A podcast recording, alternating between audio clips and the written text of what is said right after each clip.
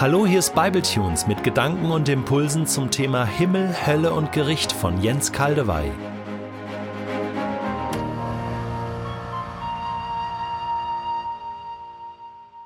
Ich lese in der neuen Genfer Übersetzung Lukas 16, Vers 14 und mache dann weiter mit den Versen 19 bis 31, weil die ganz genau auf Vers 14 antworten. Das alles hörten auch die Pharisäer die am Geld hingen, und sie redeten verächtlich über Jesus. Da sagte er zu ihnen, Es war einst ein reicher Mann, der kleidete sich in Purpur und feinstes Leinen und lebte Tag für Tag herrlich und in Freuden. Vor dem Tor seines Hauses lag ein Armer. Er hieß Lazarus. Sein ganzer Körper war mit Geschwüren bedeckt. Er wäre froh gewesen, wenn er seinen Hunger mit dem hätte stillen können, was vom Tisch des Reichen fiel, aber nur die Hunde kamen und leckten an seinen Wunden. Schließlich starb der Arme. Er wurde von den Engeln zu Abraham getragen und durfte sich an dessen Seite setzen. Auch der Reiche starb und wurde begraben. Im Totenreich litt er große Qualen. Als er aufblickte, sah er in weiter Ferne Abraham und an dessen Seite Lazarus. Vater Abraham, rief er, hab Erbarmen mit mir und schick Lazarus hierher. Lass ihn seine Fingerspitze ins Wasser tauchen und damit meine Zunge kühlen. Ich leide furchtbar an dieser Flammenglut. Abraham erwiderte, Mein Sohn, denk daran, dass du zu deinen Lebzeiten deinen Anteil an Gutem bekommen hast und dass andererseits Lazarus nur Schlechtes empfing. Jetzt wird er dafür hier getröstet. Und du hast zu leiden. Außerdem liegt zwischen uns und euch ein tiefer Abgrund, so dass von hier niemand zu euch hinüberkommen kann, selbst wenn er es wollte, und auch von euch dort drüben kann niemand zu uns gelangen. Dann, Vater, sagte der Reiche, schick Lazarus doch bitte zur Familie meines Vaters. Ich habe nämlich noch fünf Brüder. Er soll sie warnen, damit sie nicht auch an diesen Ort der Qual kommen. Abraham entgegnete, Sie haben Mose und die Propheten, auf die sollen Sie hören. Nein, Vater Abraham, wandte der Reiche ein, es müsste einer von den Toten zu Ihnen kommen, dann würden Sie umkehren. Darauf sagte Abraham zu ihm, Wenn Sie nicht auf Mose und die Propheten hören, werden Sie sich auch nicht überzeugen lassen, wenn einer von den Toten aufersteht. Diese Geschichte lebt unter anderem von einem krassen Gegensatz zwischen zwei Hauptfiguren, ganz ähnlich wie bei der Scheidung von Schafen und Ziegen in Matthäus 25. Wieder malt Jesus bewusst schwarz und weiß. Wieder geht es um den Gegensatz zwischen einem unbarmherzigen Menschen und einem völlig vernachlässigten Elenden, der Hilfe bitter nötig hatte. Jesus treibt den Vergleich wahrlich hier in dieser Geschichte auf die Spitze. Und er verwendet dazu Bildmaterial und Jenseitsvorstellungen, die damals verbreitet waren, an die er anknüpfen konnte. Wir sollten vorsichtig damit sein, hier eine Art dogmatisches Lehrstück über das Leben nach dem Tod hineinzulesen.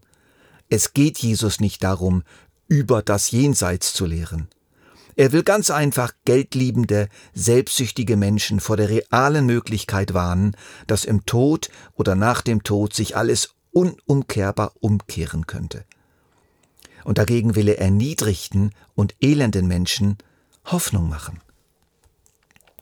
Im irdischen Leben der beiden Protagonisten, der reiche Mann und Lazarus, finden wir bei dem einen extrem teure Gewänder, Prunk und Überfluss an Nahrung, dazu die Sicherheit eines durch ein Tor abgegrenztes Gelände.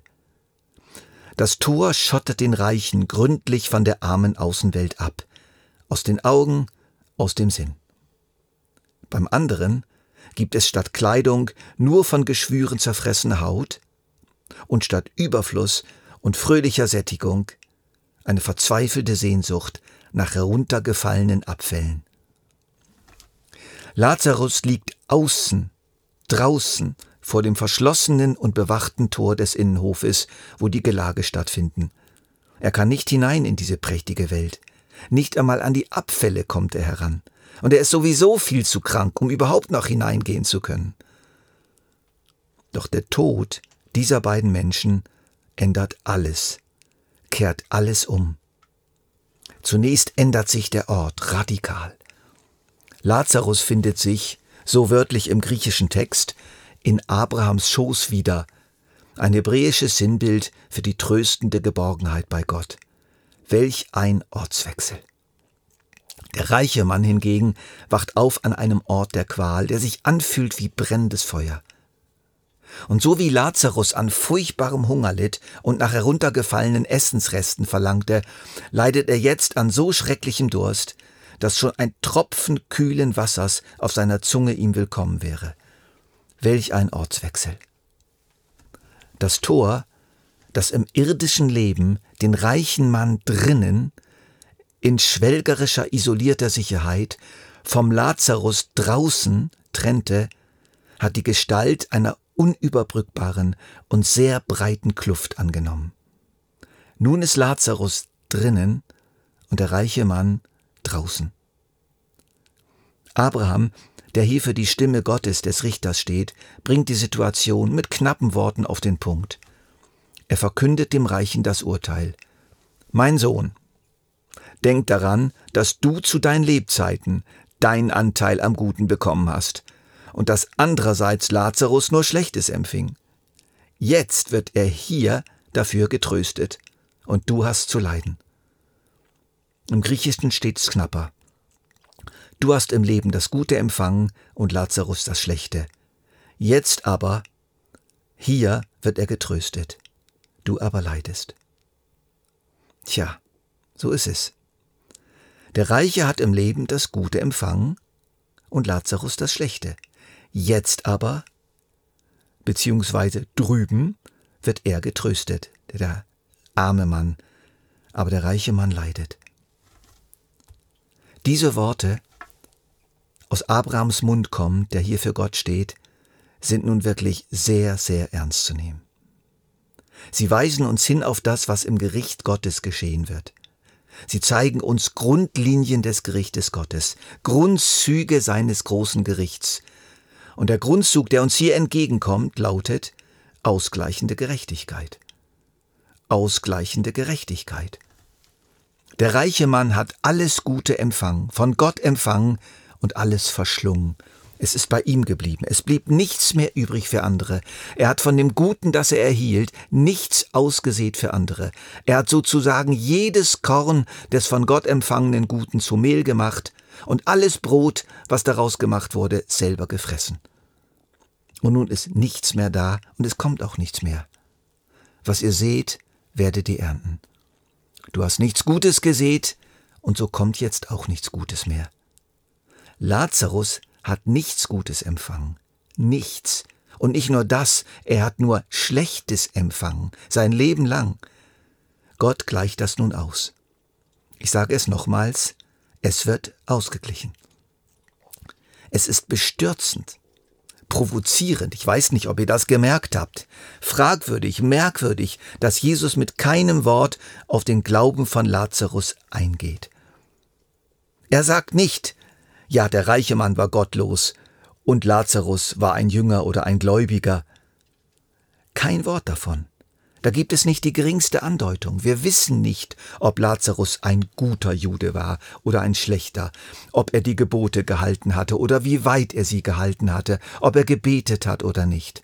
Es ist Jesus in dieser Geschichte nicht wichtig. Lazarus wird nicht für sein Glauben belohnt oder seine guten Werke sondern er erhält göttliche Kompensation. Das ist doch Hoffnung. Das ist Hoffnung für die vielen Elenden in dieser Welt. Auf viele von ihnen wartet der Schoß Abrahams, weil die Engel sie dorthin tragen. Tja, aber, aber Jens, was behauptest du da? Wie hängt denn das mit der berühmten Gerechtigkeit aus Glauben zusammen? Jesus erklärt es nicht. Müssen wir das dann erklären? Sollen wir jetzt alle Hoffnung für die Elenden aus dieser Geschichte herausnehmen, aus dogmatischen Gründen? Nein, wie Gott das dann macht mit Jesus und mit dem Sühnopfer von Jesus und mit der Glaubensgerechtigkeit, das muss ich gar nicht wissen. Das ist Gottes Sache. Ich weigere mich jedenfalls, diese Geschichte kaputt zu machen, indem ich daraus jetzt so eine Art evangelistische Geschichte mache, wenn du glaubst, dann kommst du in den Schoß Abrahams, und wenn du nicht glaubst, dann kommst du in die Hölle. Nein, diese Rede Jesu soll vielen Armen Hoffnung machen und viele Reiche erschüttern, deren Tore gegenüber den Armen und Elenden allzu fest verschlossen sind. Jetzt kommt aber noch eine weitere Lektion in dieser Geschichte, die ich nicht verschweigen möchte.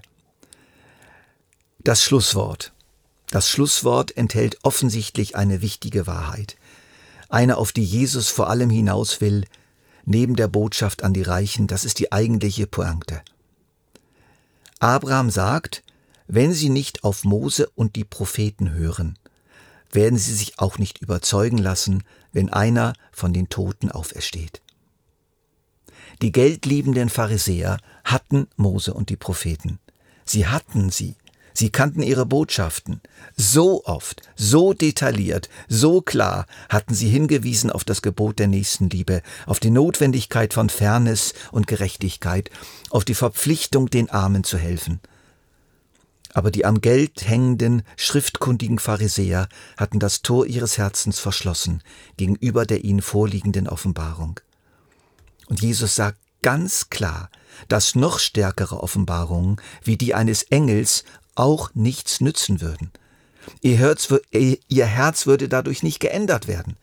Vielleicht würden sie in erschrockener Reaktion auf die Erscheinung eines Toten, der da plötzlich dasteht und sie warnt, einmal tief in die Tasche greifen, aber es wäre nicht von Dauer. Ich darf diesen Schluss jetzt noch etwas erweitern. Ich wage es, die Logik dieses Schlusses weiterzudenken. Wer auf die ihm vorliegende Offenbarung nicht reagiert, wird auch auf eine stärkere Offenbarung nicht reagieren. Wer dagegen auf die ihm vorliegende Offenbarung reagiert, so schwach und unvollkommen sie auch ist, bereitet sich für eine stärkere Offenbarung vor. Beides gilt für alle Menschen, nicht nur für Juden und Christen. Ich kann mich ja noch im Jenseits bekehren. Nein. Aber werden denn nicht viele Menschen noch im Jenseits eine Chance bekommen? Nein. Jeder, ausnahmslos jeder, erhält genug Chancen hier auf der Erde. Eine ungeheuer große Chance lag nur einige Meter weit entfernt vom Tisch des reichen Mannes. Er hat sie nicht genutzt.